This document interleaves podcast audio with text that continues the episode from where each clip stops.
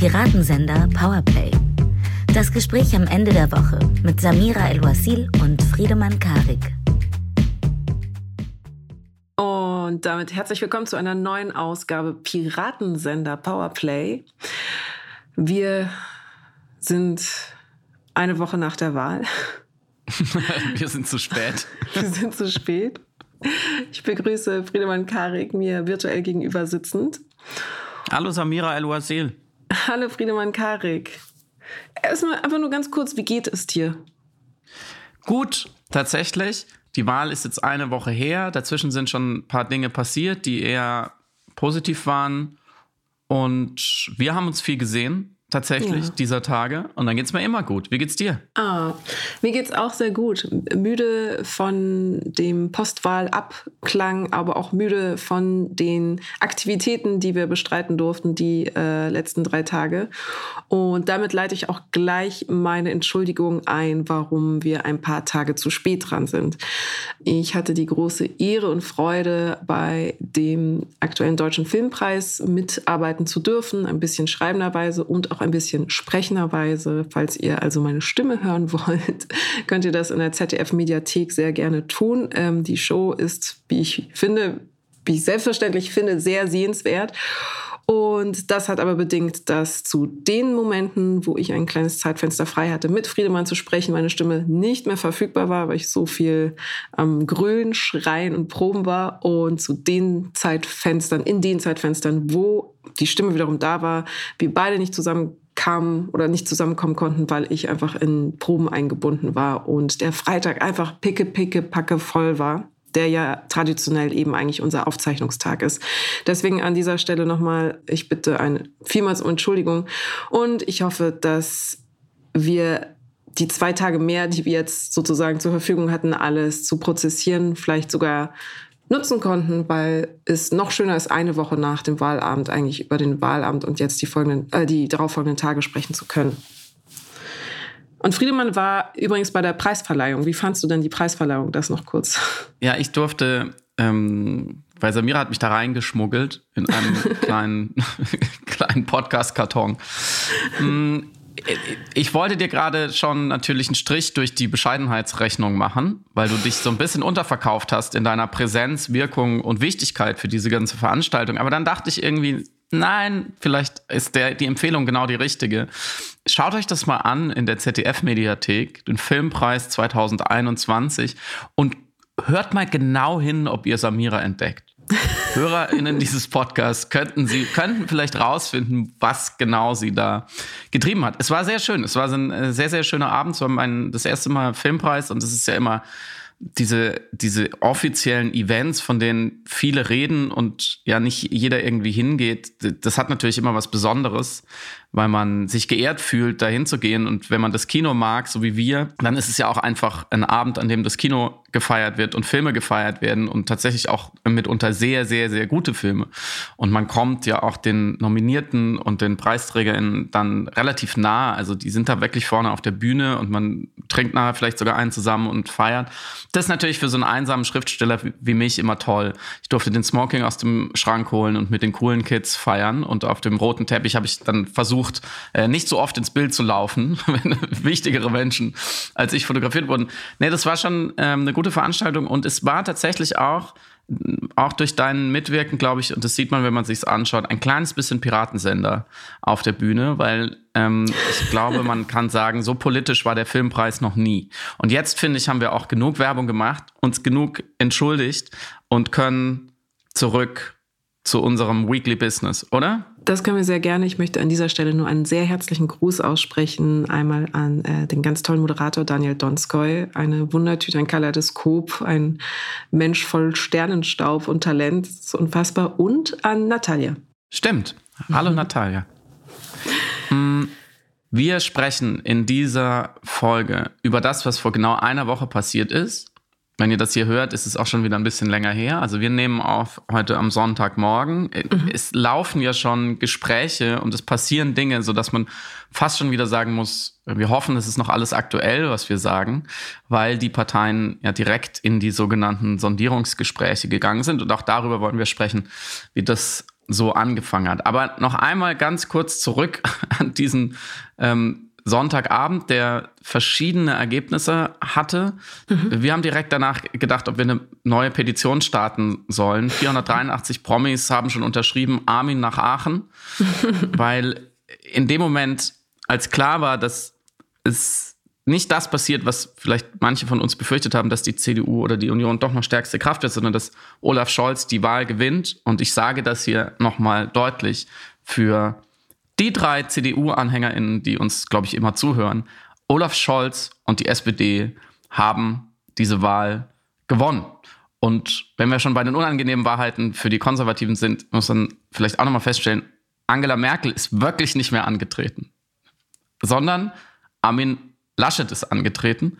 Und es gab keine Flut, kein Erdrutsch, kein Tornado, kein Godzilla hat die Wahl unterbrochen, nur der ähm, Berlin-Marathon, auch so eine unvorhergesehene Naturkatastrophe. Aber über äh, das, was da beim Organisationsweltmeister Deutschland in Berlin noch passiert ist und ob die Wahl wiederholt wird, darüber sprechen wir wann anderes. Die SPD hat gewonnen. Und zwar gar nicht so knapp und auch nicht wirklich anfechtbar, sondern einfach gewonnen in Prozenten wie in Sitzen im Bundestag. Falls vielleicht sogar Armin Laschet selber zuhört, denke ich, ist es jetzt klar geworden. Pauline und Romeo waren tatsächlich seine Endgegner. Und jetzt stellt sich natürlich die Frage, und die Frage stellte sich direkt am Wahlabend und die Frage stellte sich am Tag nach der Wahl. Und leider, leider muss man sagen, stellt sie sich auch heute noch, ist Armin Laschet ein schlechterer Verlierer als der schwarze Ritter bei Monty Python aus Die Ritter der Kokosnuss. Ver versteht er immer noch nicht, wenn man ihm noch politisch noch ein, äh, eine Gliedmaße abschlägt, dass er sich zurückziehen sollte und Platz machen sollte? Oder hat er kein Internet auf dem Handy oder ist es vielleicht Taktik, um einfach nur die letzten anderthalb Prozent Chancen auf eine Jamaika-Koalition hochzuhalten, an Christian Lindner sozusagen äh, den Satz zu senden, wenn es bei euch doch zu kompliziert wird mit diesen komischen ähm, SPD-Lern, wir wärmen hier schon mal das Bett vor und ihr könnt euch dann komplett aussuchen, was der Deal ist.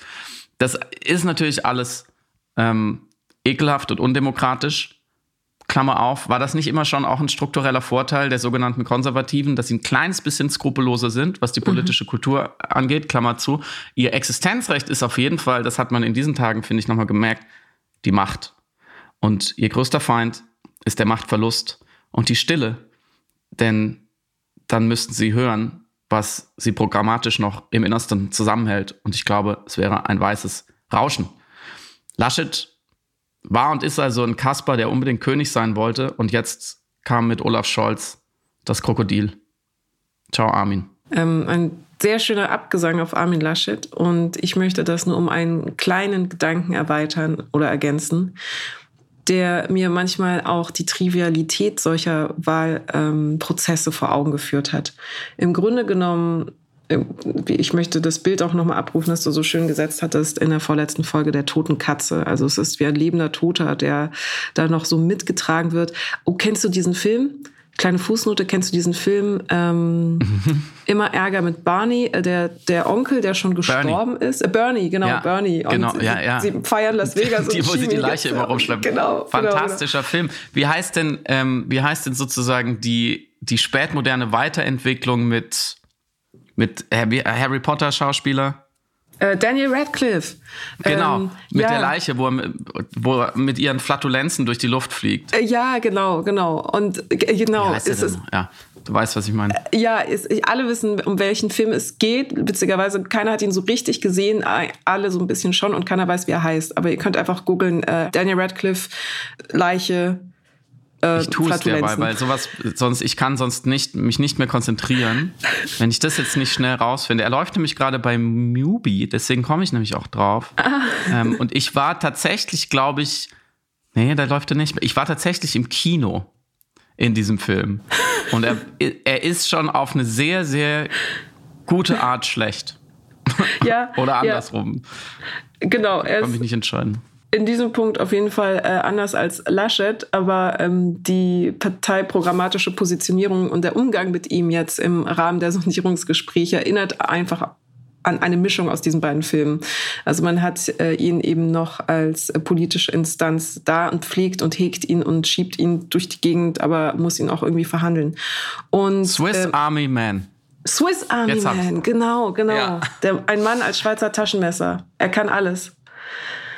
Und die anfängliche Diskrepanz zwischen dem äh, Wahlheeper, ähm, den Wahlhype, den Armin Laschet am Anfang zum Ausdruck gebracht hatte, Sonntagabend und dann das äh, 180-gradige Wenden am Montag, ist ja auch mitunter darauf zurückzuführen, dass ähm, unterschiedliche Zahlen im Raum waren. Wir hatten einmal die AD-Prognose und dann äh, die vom ZDF. Und in der einen Prognose war es so, dass wir eine Pattsituation hatten, tatsächlich 50-50 ähm, sowas wie ein Fotofinish, SPD und CDU oder Union gleich auf. Und bei den anderen Zahlen hatten wir aber eben diesen einen wichtigen Prozentpunkt mehr der SPD und dementsprechend äh, Olaf Scholz zum Sieger erklärte an dem Abend. Ähm, die Union hing sich aber im Rahmen des Wahlabends an diese 25 Prozent für beide. Und das war für Armin Laschet Grund genug, sich als Sieger zu fühlen, als Gewinner dieser Wahl. Und ich glaube auch für Anhänger der Partei als insofern Sieger, dass sie, glaube ich, unterbewusst dachten, es hätte noch ein bisschen schlimmer ausgehen können. Und es ist gar nicht so schlimm ausgegangen. Nein, ganz im Gegenteil. Man hat tatsächlich nicht gegen die SPD verloren. Und das hat schon für dieses Grad an Euphorie gereicht, das äh, zu dieser Selbstüberhöhung führte, die wir auch zum Beispiel von Gerhard Schröder in der Elefantenrunde ähm, vor ewigen Jahren äh, wahrnehmen konnten. Und das der schiere Umstand, dass sich da auf Zahlen verlassen worden ist, die dann am nächsten Tag revidiert und korrigiert werden mussten und die ganze Wahlkommunikation des Sonntagabends dann aber so quasi eine falsche Abfahrt nahm. Also mhm. die Agitiertheit, die Euphorie und auch eben die Cockiness und die irrlichternde Vorstellung, man habe hier jetzt den ganz klassischen Wahlauftrag erhalten. Das fand ich bemerkenswert. Das ist eigentlich ein paar Zahlenspielereien, ein paar SMS zu viel innerhalb der äh, Journalisten- und Politikerkreise, Politikerinnenkreise dazu führen, dass dann die Kommunikation so also fehldreht sozusagen. Ähm, und das musste dann die Union natürlich die darauffolgenden Tage auch kommunikativ ein bisschen wieder einfangen und ausbaden. Und dann fingen ja eben die Farbspiele und das gegenseitige Beschnuppern an, ähm, wie jetzt am besten, am schlausten koali äh, koaliert werden kann. Und auch vor dem Hintergrund eben Ampel oder Jamaika musste die Union wahnsinnig aufpassen, wie sie jetzt mit und an Armin Laschet vorbei kommuniziert, um ihre schwache Position nicht noch mehr zu schwächen. Weil, das muss man mhm. sagen, sie haben jetzt im Rahmen dieser Koalition eine sehr, sehr schwache Position. Und das führt uns vielleicht schon zu den Koalitionsverhandlungen äh, über Sondierungsgesprächen. Die, äh, Son Verzeihung, die Sondierungsgespräche. Ganz, ganz wichtig. Ein Schritt nach dem anderen. Das stimmt. Erstmal wurden die, die, ja, die Vorsondierungen, dann die Sondierungsgespräche und dann genau die ja. Vorsondierung und für die für die ersten Vorsondierungen oder die Sondierung wurden ja erstmal intern parteiintern die Teams zusammengestellt. Also mhm. du musst ja als erstes nur sagen, wer wer läuft da eigentlich ein mm, und ich glaube, wir waren alle froh, dass der Wahlkampf zu Ende war und gewählt wurde. Ich glaube, mhm. wir waren alle froh, dass die Wahl dann passiert ist und bis auf kleinere Ungereimtheiten in Berlin auch, wie wir es in Deutschland gewöhnt sind, ohne größere Zwischenfälle äh, mhm. über die Bühne gegangen ist. Also, dass wir auch ein Ergebnis haben und dass wir jetzt Zahlen haben und Fraktionsstärken im Bundestag und dass jetzt langsam so etwas wie Politik gemacht werden kann und nicht nur der Kampf um irgendwelche äh, Pfründe. Und dann wurden wir enttäuscht, weil diese Woche für mich eigentlich wie eine, um bei dem Bild des Untoten zu bleiben, eine untote Verlängerung des Wahlkampfs war.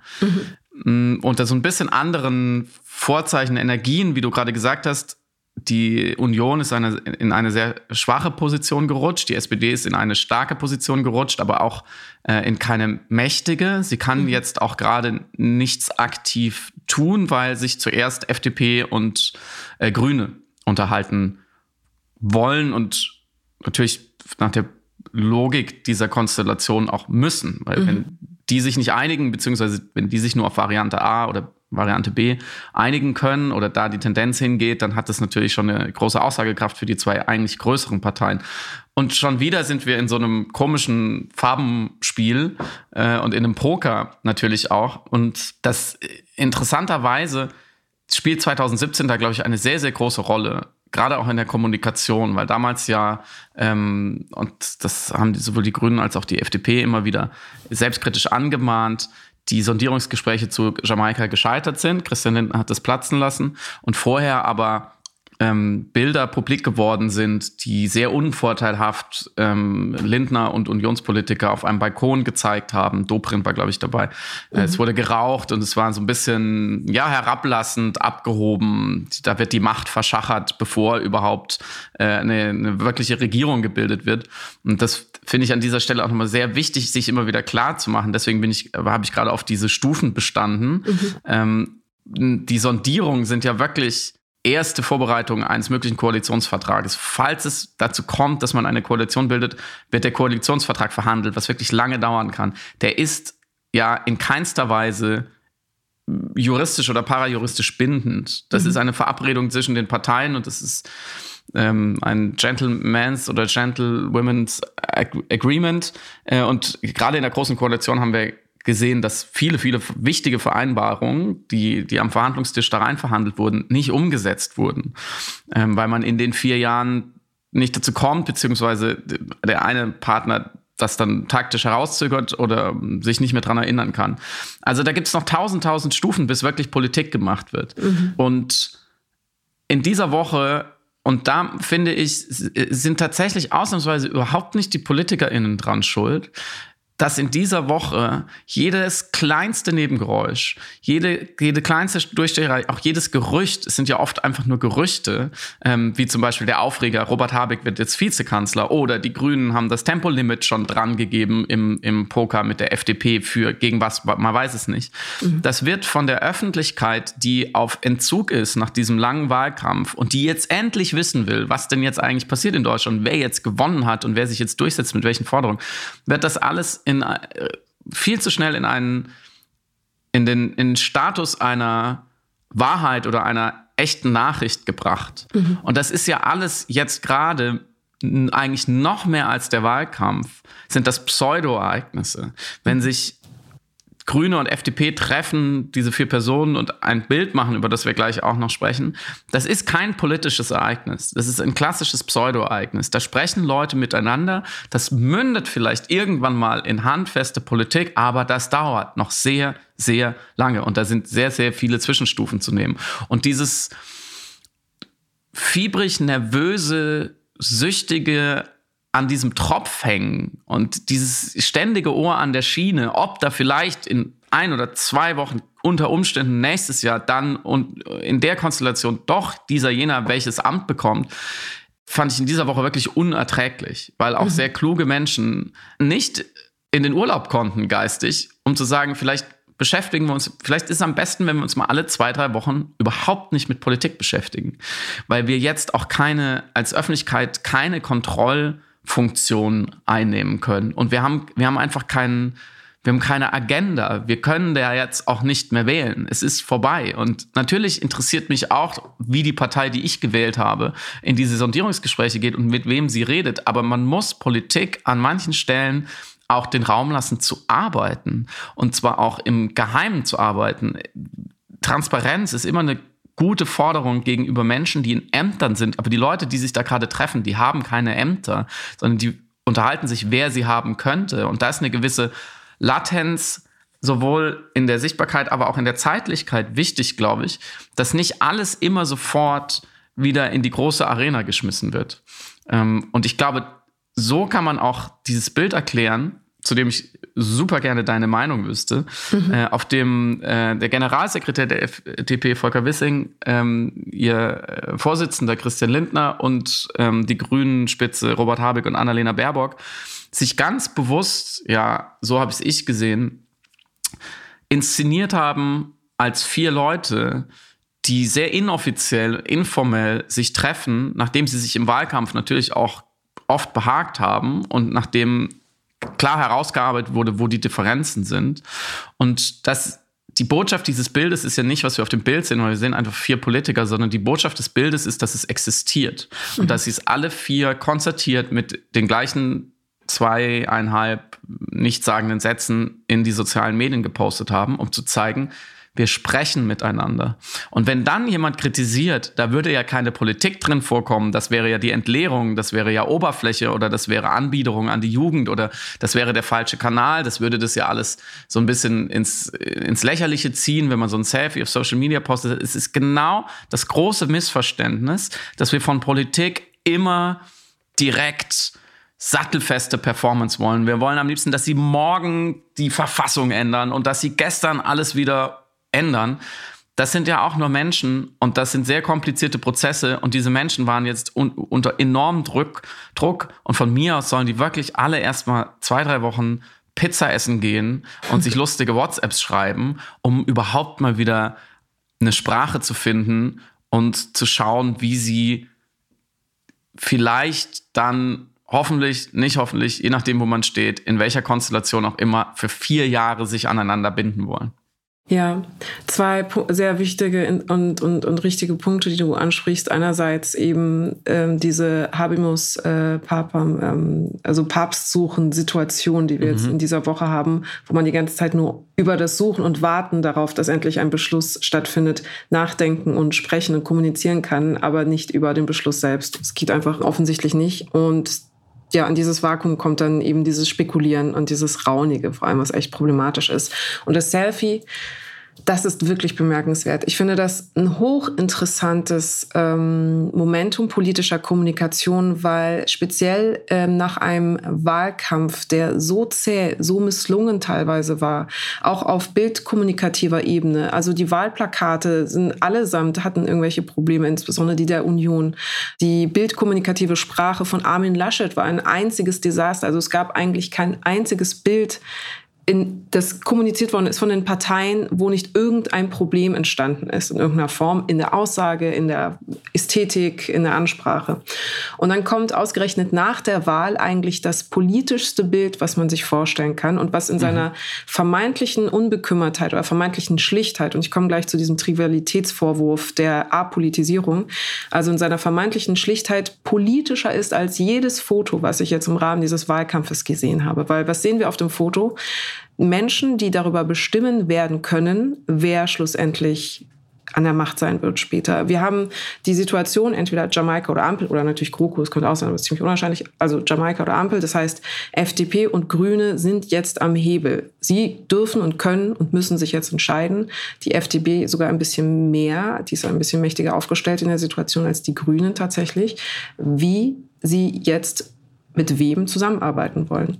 Die Sondierungsgespräche sind also an dieser Stelle extrem spannend. Deswegen verstehe ich auch eine große Neugierde und Aufmerksamkeit und dieses Reindringen wollen in diesen vermeintlich hermetischen Raum, einen Blick durch Schlüsselloch wagen. Und dieses Foto hat dieses, diesen Blick durch Schlüsselloch nicht nur angeboten, sondern extrem externalisiert. Und genau das, was du beschrieben hast, nämlich das politische Arbeiten in der Politik zum ersten Mal so richtig visualisiert, weil das ist eigentlich der entscheidende Knackpunkt, den man nicht zu Gesicht bekommt. Die nächtlichen Gespräche, das Telefonieren, das Miteinander sprechen, das Austarieren, das Kämpfen und das Verhandeln der äh, Linien, auf die man sich einig werden kann oder eben nicht. Und Dementsprechend kann ich das Foto ganz im Gegenteil sehr, sehr ernst nehmen. Ich fand interessant, dass es sehr mimifiziert worden ist, natürlich. Ähm, und ich glaube fast, dass es aus dem Umstand entstanden, dass da eigentlich man fast mit einer Überforderung dessen, was dort eigentlich gerade passiert. Es wird mitunter die Zukunft des Landes dort beschlossen und besprochen.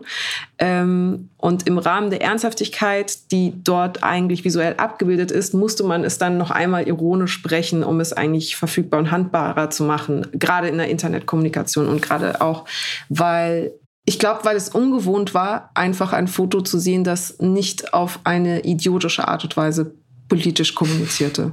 so, und, und deswegen wurde dann jetzt noch die, die klassischen popkulturellen Aspekte drüber gelegt, wie zum Beispiel das Singen oder eben die tausend Witze, die drüber gemacht worden sind oder so. Aber ich halte das für ein sehr, sehr ernstzunehmendes Bild ähm, und eben eine neue Qualität politischer Kommunikation. Äh, und ich wünschte mir, ich wünschte mir das, ich, noch ein letzter Punkt. Äh, mhm. Alle vier haben es ja gleichzeitig gepostet, alle mit unterschiedlichen Filtern, aber alle haben es als Statement gleichzeitig natürlich veröffentlicht. Und ich wünschte mir eigentlich dieses Selbstbewusstsein, also die Selbstreflexivität, die dort stattgefunden hat in der Bildkommunikation, die hätte ich mir schon im Wahlkampf gewünscht. Die war nämlich offensichtlich oft nicht da. In der Bildsprache. Das stimmt, ja. Ich glaube, was viele Leute auch daran fasziniert hat, war es sah sehr einvernehmlich aus und wirkte so. Mhm. Und das war ja auch genau die, ähm, die Intention zu zeigen, ähm, wir hauen hier nicht aufeinander ein, sondern mhm. wir sprechen miteinander. Ich würde, ich, ich stimme den ein zu, ich würde einen Viertelwiderspruch wagen, weil du mhm. gesagt hast, das ist ein Einblick in das wahre politische Arbeiten. Das glaube ich nicht, weil es natürlich in eine inszenierte Situation war am Rande des wahren politischen Arbeitens und weil es sich natürlich wieder auf diese vier Köpfe kaprizierte. Mhm. Und ich glaube, die, die Sondierungsgespräche an sich und Koalitionsverhandlungen sind, sehen ganz anders aus. Mhm. Ja, da, da sitzen die, also da, da, da gehen die nicht miteinander essen und erzählen sich von ihrem letzten Urlaub, sondern mhm. ich glaube, da liegen sehr, sehr viele Papiere auf dem Tisch und äh, das ist messy sozusagen. Mhm. Dieses Foto war auf auf eine für das sozialmediale Zeitalter genau richtige Art und Weise inszeniert in der Nicht-Inszenierung, in dem mhm. es nicht perfekt war. Mhm. Äh, und deswegen war es auch so anschlussfähig, ähm, glaube ich, weil viele von uns auch solche Fotos machen, wenn sie zeigen wollen, hey, ich habe mit dem zu tun gehabt oder ich habe mit dem oder dem gesprochen äh, oder das sind die Kreise, in denen ich mich gerade bewege, ob jetzt professionell oder privat. Mhm. Mm, und eine spannende Frage wäre, ob die Strategie beinhaltete, dass es mimifiziert wird. Ob mhm. vorher Leute in den Parteien gesagt haben, das wird weitergetragen. Mhm. Ich habe äh, gehört, zusammen haben diese vier Politiker ungefähr 800.000 äh, Follower. Innen persönlich, mhm. ähm, die sich wahrscheinlich auch überschneiden, zum Beispiel Annalena Baerbock und Robert Habeck. Also man kann das eigentlich schon so gar nicht zählen, aber durch die durch die Viralität und die Mimifizierung äh, ist es viel, viel weiter äh, kursiert, als, es, als sie es alleine geschafft hätten.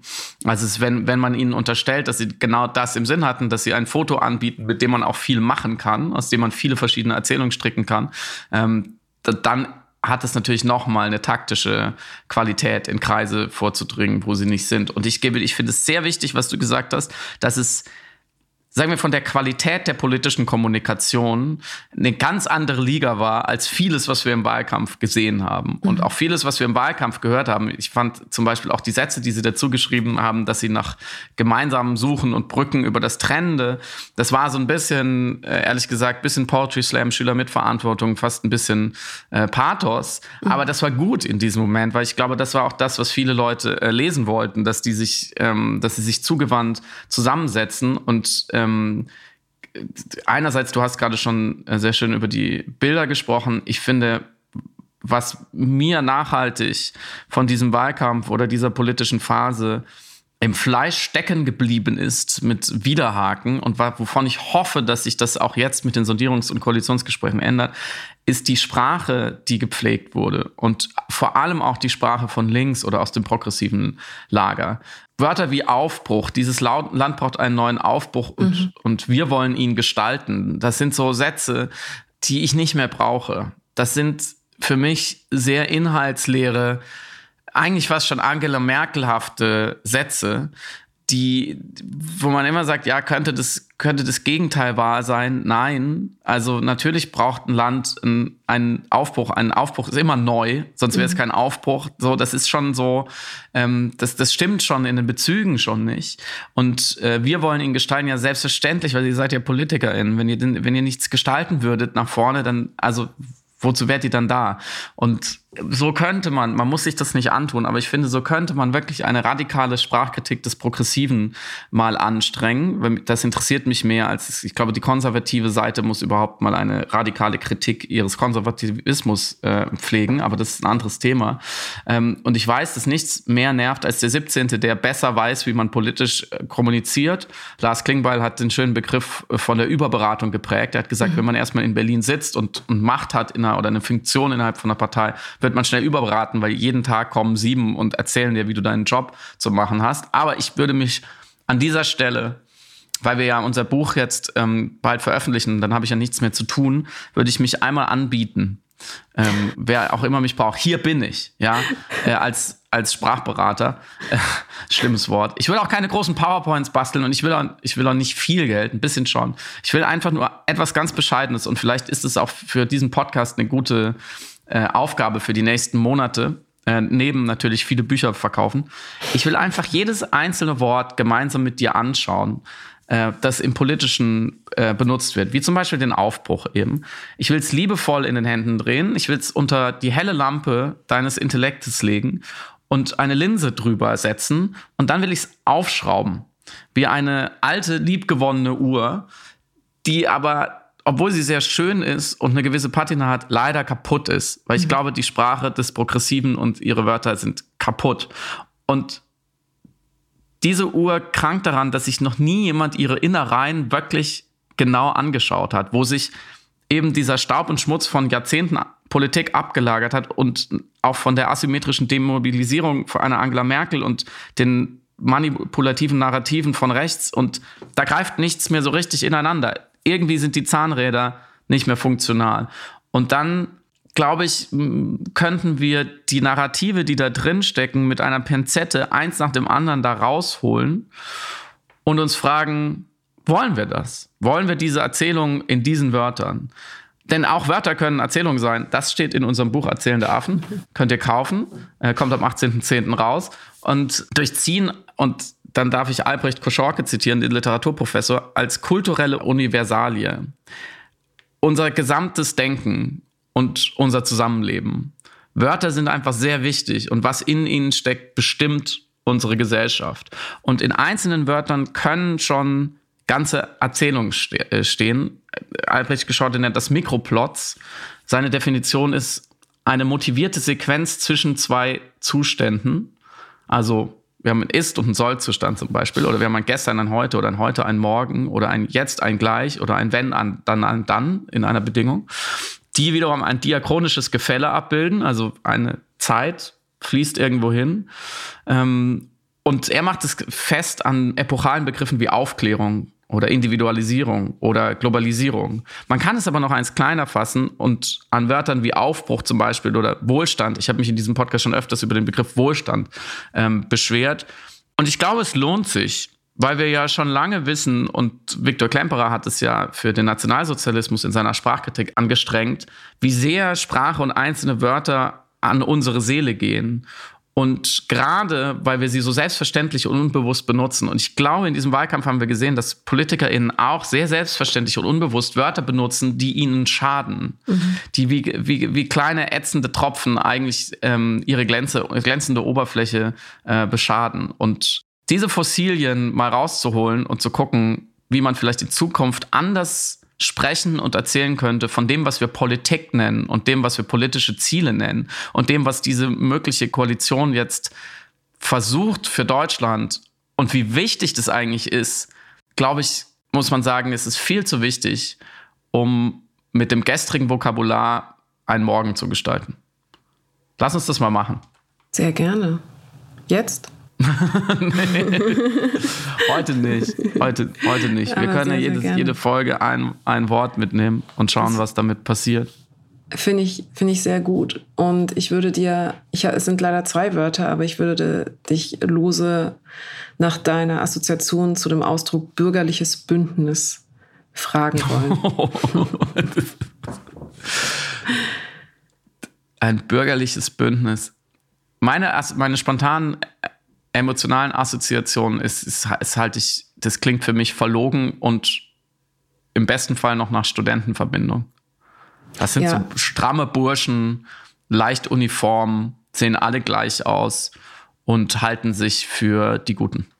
Bei dir? Ähm, funktioniert wegen der Alliteration klingt stärker, als okay. es ist, aufgrund des, äh, mhm. des BUBU zu Beginn, bürgerliches Bündnis.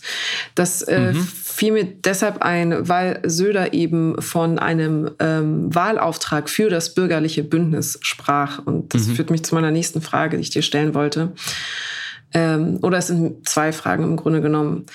Der äh, vielbeschworene Wahlauftrag. Jeder beansprucht ihn naturgemäß am Wahlabend für sich. Aber wenn wir uns die Zahlen insgesamt anschauen, merken wir, dass das ja sehr disruptiv war. Wir haben nicht mehr das, die klassischen Volksparteien, von denen wir immer früher gesprochen haben. Wir haben eine Veränderung nicht mehr von, ähm, wie erkläre ich das am besten, einem Weg hin zu einem Kanzlergeführten oder Kanzlerin geführten Deutschland, sondern eher einem äh, parteilich in Koalitionen organisierten und verwalteten Deutschland. Wir sehen das anhand der Zahlen der Zersplitterung. Dennoch ähm, beanspruchen, wie gesagt, alle mehr oder weniger den Wahlauftrag für sich, äh, was mir zeigt, dass es ein leeres Wort ist. Es ist einfach ein, mhm. eine Form von Schutzbehauptung oder vielleicht ähm, selbsterfüllender Prophezeiung oder Verdrängung oder irgendeine Form von strategischem Umgang an dem Abend in der Kommunikation. Äh, ja. Wenn ich da ganz kurz addieren darf, dass Armin Laschet ja interessanterweise, und du hast völlig recht, am Tag nach der Wahl gesagt hat, sinngemäß, mich haben ja auch viele Leute gewählt. Es gibt ja viele Stimmen für die Union und ja. denen fühle ich mich verpflichtet. Ja. ja. Das ist ja genau der, der seltsame Gedanke. Wenn mich einer der, wählt, braucht ja genau die 25 Prozent, für die haben ja für mich gestimmt. Und das führt mich aber genau zu der zu der Gretchenfrage. Ähm, also der Linksrutsch, der von einigen erhofft oder auch prognostiziert worden ist, ist ausgeblieben. Die Linke haben ja verloren, aber die Sozialdemokraten haben gewonnen. Ähm, gleichzeitig hat die Union massiv verloren. Äh, das kon sogenannte konservative Lager sozusagen hat äh, eben erheblich Stimmen eingebüßt und es gab Wechselwähler, die von der Union Richtung SPD gegangen sind, weil Merkel nicht mehr da war und Merkel war ja eben eine Mitte-Mitte-Kandidatin sozusagen, ähm, weshalb es einfach auch eine kleine mhm. Wählerwanderung offensichtlich gab vom konservativen Lager zu, zu den Sozialdemokraten. Das heißt, auch das ist nicht unbedingt ein Zugewinn der Sozialdemokraten aufgrund des sozialdemokratischen Auftrags, sondern aufgrund der Abwesenheit von Merkel. Ähm, hm. Wer glaubst du hat oder welche Farbe, ich sage jetzt nicht Partei, sondern welche ideologische Farbe hat ein Wahlauftrag bekommen? Deiner Ansicht nach in dieser Wahl? Naja, wenn wir eben den Begriff kritisiert haben, dann eigentlich keine. Ich würde sagen, wenn überhaupt rot. Ja, aber die, aber die Linken haben verloren. Deswegen ich hatte das zuerst auch gesagt, weil ich sie, gesagt habe, die Sozialdemokraten. Aber sie sind noch da. Sie sind noch da, das stimmt. Das stimmt. Also das wäre auch wieder, ich finde, das ist auch eine interessante kleine ähm, Nuance der Diskussion, dass sehr viel über Stimmengewinne und Verluste gesprochen mhm. wird. Es, das finde ich tatsächlich nicht ganz lauter, weil die, die absoluten Stimmenanteile zählen und nicht relativ zu dem, was sie vor vier Jahren mhm. hatten. Ne, also es wird, wurde oft argumentiert, ja, Olaf Scholz hat die Wahl gewonnen, weil er kam ja auch von 15 Prozent Umfragen. Mhm. Das ist ja egal. Mhm, ja, das, das, ist für die Demokratie egal, wo er in Umfragen stand und wo er bei der letzten Wahl stand. Mhm. Ähm, sonst hätte man ja wunderbarerweise die AfD vor vier Jahren gar nicht reingelassen, weil man gesagt hätte, letztes Jahr wart ihr bei null, beziehungsweise dann wären, dann wären sie stärkste Kraft gewesen, weil sie haben von null auf 13 Prozent. Also so funktioniert es ja nicht. Mhm. Ähm, es ist natürlich ich, du hast schon gesagt, ich glaube, wir müssen uns einfach ablösen von dem Gedanken, dass eine Partei einfach so stark ist, dass sie ganz klar schon durch Sitze im Bundestag den Ton angeben kann. Ja. Das wird so schnell nicht mehr passieren, weil dazu braucht man 35, 40 Prozent. Ja. Insofern hat niemand, niemand den Wahlauftrag bekommen, oder? Was denkst ja, du? aber äh, das habe ich intuitiv auch gedacht. Eigentlich hat keiner einen Wahlauftrag bekommen und das ist jetzt aber unsere Regierung. Und äh, genau, wir, es ist sehr disruptiv einfach. Es ist sehr ähm, ähm, ver verziseliert sozusagen. Und ich wusste aber nicht, was ich mit dieser Information dann anfange. Ähm, das ist jetzt klar und das ist natürlich die, die natürliche Grundlage dann der Sondierungsgespräche und deswegen muss koaliert werden, weil es nicht anders geht. Aber irgendwie fand ich das bemerkenswert. Ist aber auch in der Geschichte der Entschuldigung. Ja. Ähm, ich habe nur laut gedacht, in der Geschichte der Bundesrepublik gab es noch nie eine Einparteienregierung. Nein, natürlich also, nicht, aber es gab früher so, eben so neu ist es so neu ist es nicht. Es gab nur früher deutlichere Kräfteverhältnisse. Ja, genau. Und es gab noch nie eine Dreiparteienregierung, wenn ich nicht ganz falsch gewickelt liege. Und äh, einzelne Parteien hatten einfach höhere Werte. Also es gab früher eben das Konzept der ja. Volkspartei, war auf jeden Fall eines, das legitimerweise so gehandhabt werden konnte. Was auch ein interessanter Begriff ist, den man sich mal anschauen könnte, weil ich habe, glaube ich, gesehen, wie ähm, Kevin Kühnert mit Sascha Lobo bei Hart aber fair ja. darüber gestritten haben, was denn die Definition einer Volkspartei ist. Ja. Und wir benutzen dieses Wort immer so, aber es gibt, es steht ja nirgendwo definiert, eine Volkspartei ist ab 35 Prozent. Ja. Und es gibt ja auch qualitative Definitionen. Und ich finde quantitative Definitionen sehr, sehr schwierig. Also, wo genau setzt man denn den Strich an, dass seit dieser Wahl endgültig keine Volksparteien mehr existieren, weil die Union so viel, viel, schwächer geworden ist. Wir wissen aber alle, mit Angela Merkel hätte sie 10, 15 Prozent mehr. Wäre sie dann noch Volkspartei? Entscheidet dann eine prominente Person darüber, ob wir in Deutschland noch Volksparteien haben mhm. oder nicht? es reicht mir nicht an Definitionskraft. Ja, jein. Also das stimmt. Ich kann mich da auch nur intuitiv per Ausschlussverfahren dem annähern und kann zumindest festhalten, eine, eine politische Farbe oder eben eine Partei, die 25 Prozent bekommt, hat, ist für mich einfach doch dann quantitativ. Also wenn wir sagen, ein Viertel Deutschlands findet die gut, aber drei Viertel Deutschlands kann nicht so viel damit anfangen, dann kann ich erstmal sagen, klingt erstmal nicht nach Volkspartei. Und äh, das Merkel-Argument. Ab wie viel Prozent wäre sie denn ja, eine Volkspartei? Ich weiß, das ist natürlich. Äh, Sascha, Zahl, Sascha hat 40 Prozent gesagt, das ist aber natürlich natürlich auch. Das ist natürlich Quatsch. Quatsch aber ja, ich kann es auch nicht festnageln. Ich glaube, Kevin Kühnert, Kevin Kühnert hat ihm, glaube ich, ich weiß nicht mehr, was er ihm entgegengehalten hat, aber ich fand interessante qualitative Positionen waren, ich glaube, das war Kevins. Ähm, eine Volkspartei ist eine Partei, die ganz stark aus einem Milieu kommt und sich dessen sicher sein kann. Und zwar aus einem großen Milieu, mhm. wie die SPD mit der Arbeiterschaft. Mhm ja? Mhm. Ähm, oder die, die CDU mit der christlichen, bürgerlichen Mitte der sogenannten. Ähm, und das ist auf jeden Fall vorbei, das ist aber schon länger vorbei, mhm. glaube ich. Mhm. Ähm, dass, man, dass man daraus so einen erstmal einen gewissen Stimmenprozentanteil und auch einen Machtanspruch ableiten kann, weil man sagt, wir vertreten Milieu XY und nur wir. Mhm. Das ist einfach die Konkurrenzhöhe. Das ist ein gutes Stichwort, Milieuwahl. Wie bewertest du den Umstand, dass sehr viele Erstwähler auch, äh, fast so viele Erstwähler, die äh, Grünen gewählt haben, auch FDP gewählt haben? Also, das war ein großer Aufreger auch. Klammer auf, wie ich finde, gar nicht so zu Unrecht, Klammer zu. Ja, ja, jein ich glaube, wenn man nur diese Balken sieht und sagt, ah, die 18- bis 21-Jährigen äh, haben 24 Prozent FDP gewählt, okay, mhm. das wundert vielleicht erstmal. Ähm, aber dazu, glaube ich, dazu muss man auf jeden Fall mal ein Drittel Luft rauslassen, weil das immer so ist. Mhm. Das ist nicht speziell in dieser Wahl. Das ist, hat sich, glaube ich, noch ein bisschen verschärft, diese Tendenz. Ähm, aber die FDP ist immer stark unter ErstwählerInnen. Mhm. Ähm, und zweitens finde ich, dass vulgär soziopsychologisch erklärt und da gab es ja dann auch verschiedene Analysen, wenn man einmal drüber nachdenkt, doch sehr verständlich. Denn wer, wenn nicht sehr junge Menschen, sollte an die Versprechen der FDP glauben, die da heißen, Leistung lohnt sich, die Zukunft wird gut, mhm. Freiheit ist wichtig und Technologie wird uns retten. Mhm. Das sind alles Dinge im Umkehrschluss, wenn ich die als junger Mensch nicht glaube, mhm. dass zum Beispiel wenn ich mich anstrenge im Leben, dass ich es weit bringen kann, rein ökonomisch und vom sozialen Status her. Wenn ich das nicht glaube, dann habe ich ein Problem, weil ich gehe noch zur Schule, ich gehe in die Ausbildung, ich studiere, ich stehe am Anfang, ich muss mich beweisen, ich muss investieren in ein Leben und wenn ich das, wenn ich denke, dass dieses Investment lohnt sich mhm. nicht, dann das ist ja quasi fast schon autoaggressiv mhm. in dieser Lebensphase.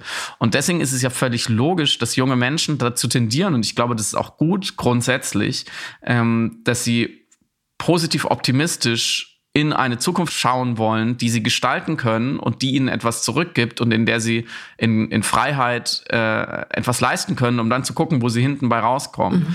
Und deswegen finde ich es überhaupt nicht erstaunlich, dass die sogenannte Meritokratie, deren Vertreterin die FDP ja ist in Deutschland, oder beziehungsweise das das Narrativ oder vielleicht auch das Märchen der Meritokratie, kann man auch, was wir in unserem fantastischen Buch übrigens einmal dekonstruieren, Klammer zu, ähm, dass das verfängt äh, bei jungen Menschen ja, es hat sogar meine Sympathie, mhm. auch wenn es überhaupt nicht meine Partei ist und wenn ich nicht glaube, dass das stimmt, was sie erzählt. Aber wenn die es nicht glauben sollen, wer dann? Und die FDP hat zu dem einen großen Thema, was man den jungen Leuten immer so unterschiebt, wo ich auch vorsichtig wäre, ob das bei allen so ist, nämlich äh, die Klimakrise, macht die FDP ein Angebot, mhm. was bei dem ich wiederum verstehen kann, dass junge Menschen es gerne glauben wollen, weil sie natürlich in einem hochtechnisierten Zeitalter aufgewachsen sind, weil sie Technologie ähm, als oft, glaube ich, als sehr positiv erfahren, auch erfahren müssen, weil sie ja wissen, in den nächsten 30, 40, 50 Jahren in ihrem Leben gibt es noch technologische Entwicklung. Und auch da ist ein Optimismus einfach ein gewisser Selbstschutz. Sie haben vielleicht noch nicht so viele Krisenerfahrungen damit gemacht, die Abgründe noch nicht erlebt. Und natürlich, wenn dann jemand kommt und sagt, naja, wir lösen die Klimakrise mit Technologie, worauf ich jetzt mal das klimapolitische Programm der FDP zusammenschrumpfen würde, mhm. das dann zu glauben, finde ich jetzt auch nicht so schwer nachvollziehbar. Auch wenn ich mir da eine andere Haltung wünschen würde. Natürlich, weil ich nicht glaube, dass es stimmt. Findest du es skandalös. Nein, überhaupt nicht. Eben kleinen Wahlsieg? Überhaupt nicht, ähm, weil ich es, ähm, äh, wenn man es sozioempathisch oder auf soziologischer Ebene oder demografisch runterbricht, ähm, ohne jetzt in ein äh, klischeebehaftetes Denken äh, hineinfallen zu wollen im Sinne von die Jungen sind so und die älteren Generationen sind so, sondern ähm, einfach rein auf soziologischer Ebene hängt natürlich ähm, ein neoliberales Denken, was natürlich ein Aufbruchsgedanken Gedanken und ein Selbstverwirklichungsgedanken in sich trägt, auf politikphilosophischer Ebene sozusagen, hängt natürlich eng zusammen mit der, mit der Lebenswelt eines jungen Menschen, der gerade eben auf die Arbeitswelt sozusagen entlassen wird.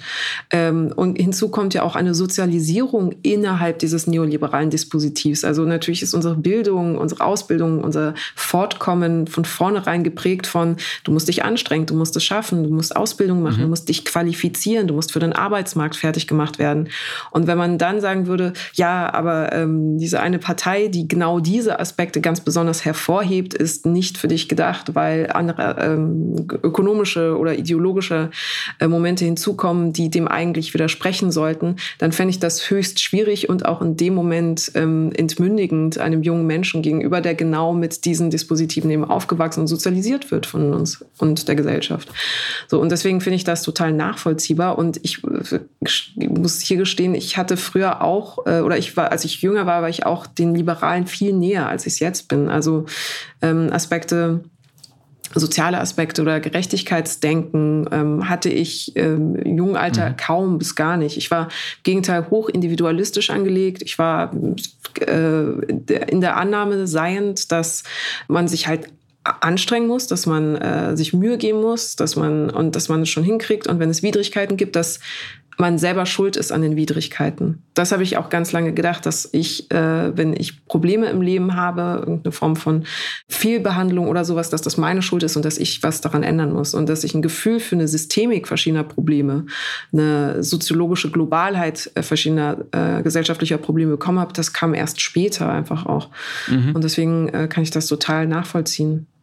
Also als junger Mensch äh, kommt ja noch hinzu, es gibt im Grunde, gab es früher noch die Piraten. Das war dann irgendwie eine ernsthafte Alternative für eben eine jüngere Demografie.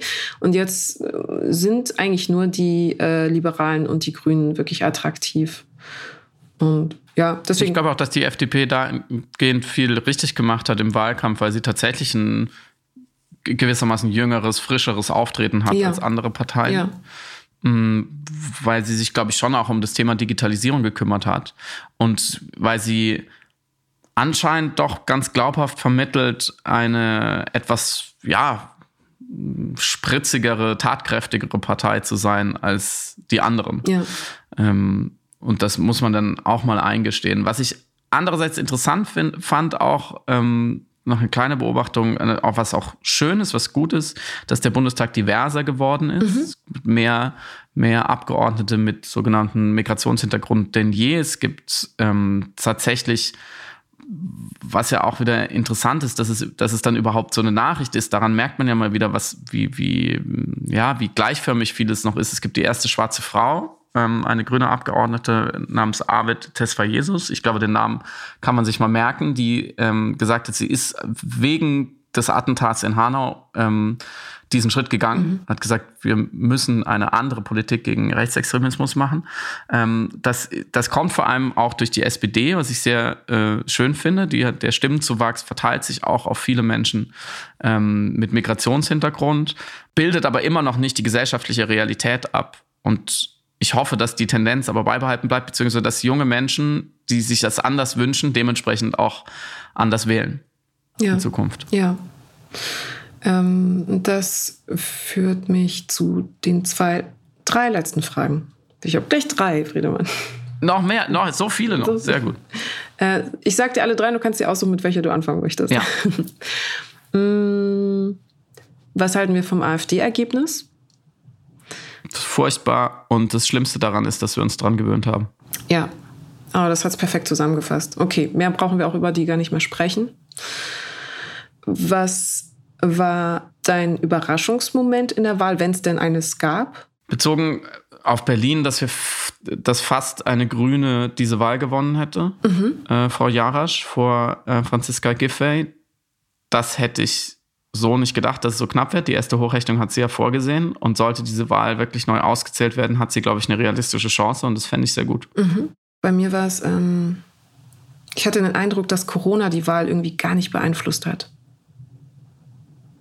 ist es natürlich jetzt sehr schwer, so hermeneutisch abzuleiten. Da müsste man jetzt mhm. ganz seltsam irgendwie irgendeinen Algorithmus entwickeln, um das herauszufinden. Aber ich habe das Gefühl, das hat einfach keinerlei Bedeutung mehr für gar nichts. Du meinst von den Stimmenverteilungen oder vom ja. Prozess? Ja, auch ich glaube Gespräch dann am Ende. Die Frage wäre, was hätte, was wäre die Konsequenz gewesen, die man hätte ablesen können? Ich glaube, dass die FDP niemals dieses starke Ergebnis eingefahren hätte, wenn sie nicht konsequent von Anfang an sehr kritisch sich als die freiheitlichere Eigenverantwortungsalternative zum vielleicht von manchen Menschen restriktiv wahrgenommenen Regierungsprogramm in Sachen Corona aufgestellt hätte. Mhm. Ich glaube schon, dass das ähm, ihnen sehr gut getan hat und ich glaube auch, dass tatsächlich die AfD davon profitiert hat ähm, und noch profitieren wird, weil sie sich in den letzten Jahren, dadurch, dass das Migrationsthema für sie nicht mehr so gut funktioniert hat, schon eher als die Partei der Klima Leugner und Corona-Leugner ähm, versucht hat, zumindest aufzustellen. Vielleicht sind da auch ein paar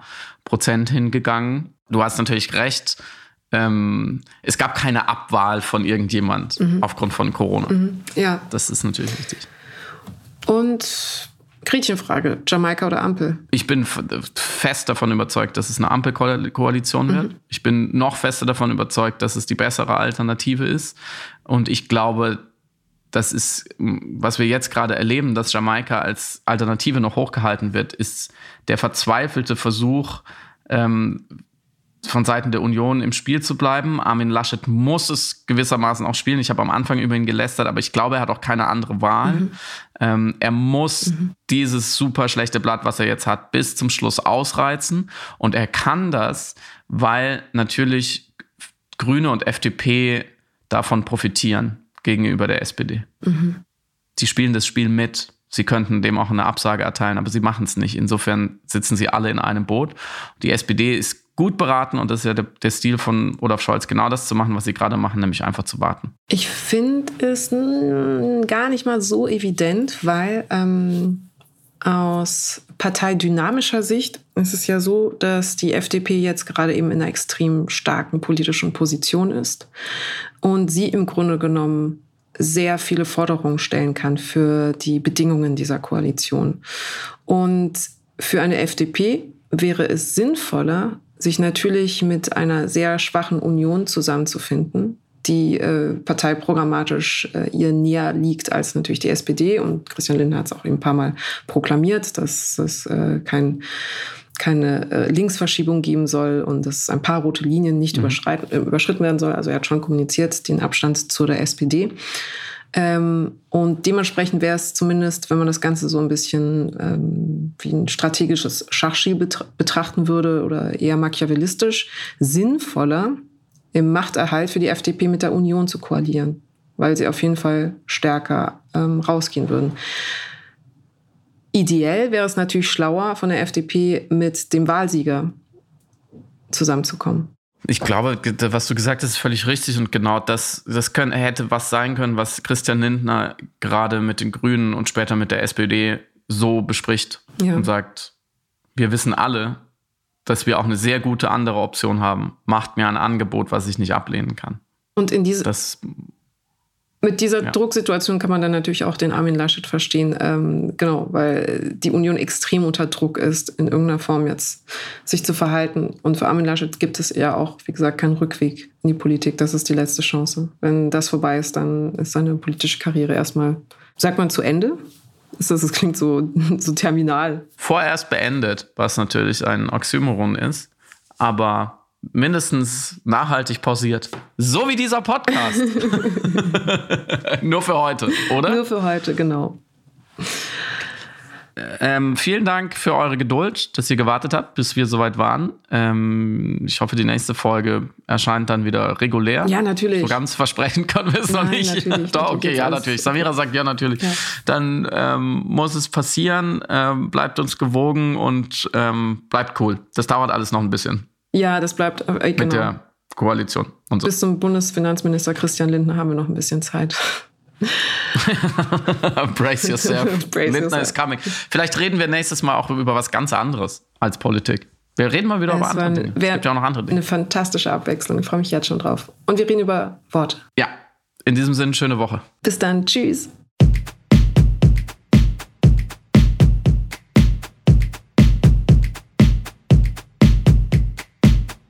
Du hörst Piratensender Powerplay. Das Gespräch am Ende der Woche mit Samira El-Wasil und Friedemann Karik. Piratensender Powerplay ist eine Produktion von Stereotype Media in Kooperation mit Yam Yam, der unsichtbaren Tupperbox für den diskreten Foodie. Du möchtest Yam Yam zwei Wochen lang kostenlos testen? Abonniere diesen Podcast überall und gewinne gutes Korma. Bon Appetit!